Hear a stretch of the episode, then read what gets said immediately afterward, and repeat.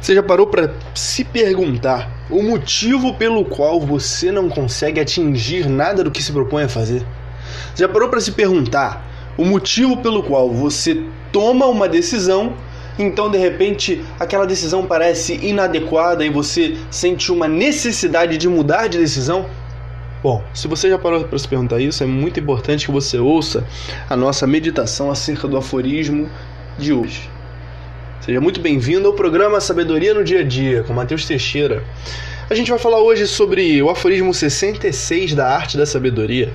Prestar atenção para que as coisas deem certo. Gracian já inicia esse aforismo falando: Algumas pessoas se preocupam mais em escolher o caminho certo do que alcançar as suas metas. Isso é de uma profundidade, de uma importância absurda, porque é a verdade Muita gente está muito preocupada em encontrar a coisa certa, a vocação certa para a qual elas nasceram. Quando na verdade, assim, se você ficar muito preocupado em fazer só aquilo que é, entre aspas, o certo para você, você não vai fazer nada.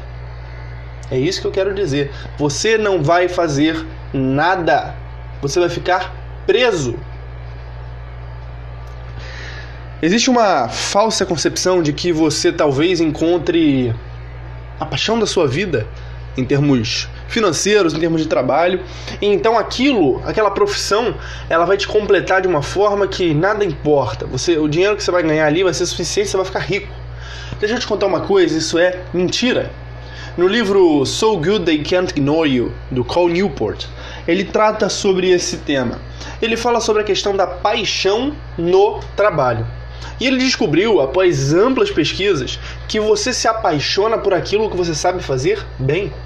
Ou seja, se você ingressar numa profissão e perseverar nela por tempo suficiente, dessa forma assim também, óbvio, não é simplesmente estar na profissão como mais um, mas se dedicando, aprendendo, ativamente participando do espírito daquilo, você vai se apaixonar pelo que você faz. Se você tiver uma boa vontade para com o aprendizado daquilo que você faz, você vai gostar do que você faz. Mas se você, ao invés disso, não tiver uma boa vontade para com o que você faz, na prática o que vai acontecer com você é o seguinte: você vai se tornar uma pessoa infeliz, amargurada, que sonha com o que não existe que sonha com uma profissão que só poderia ser construída através da diligência, através da dedicação naquilo que você já faz.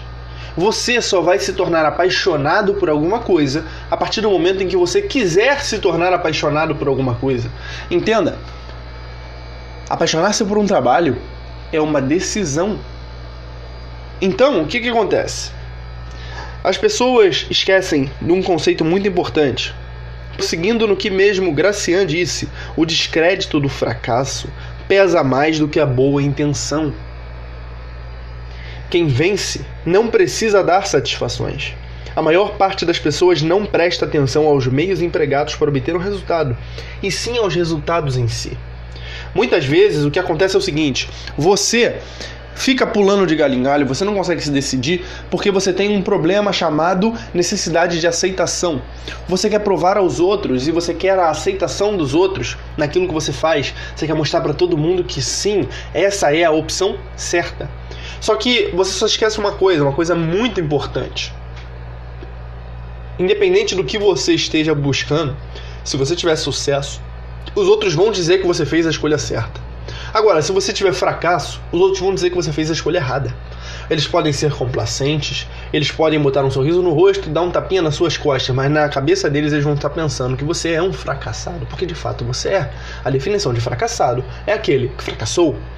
E você fracassa quando você está num projeto e você pula para outro. Somente mude de projeto, somente mude de meta se você tiver um motivo muito forte para isso. Mas em todas as outras ocasiões, persista até o fim e você vai ver resultado.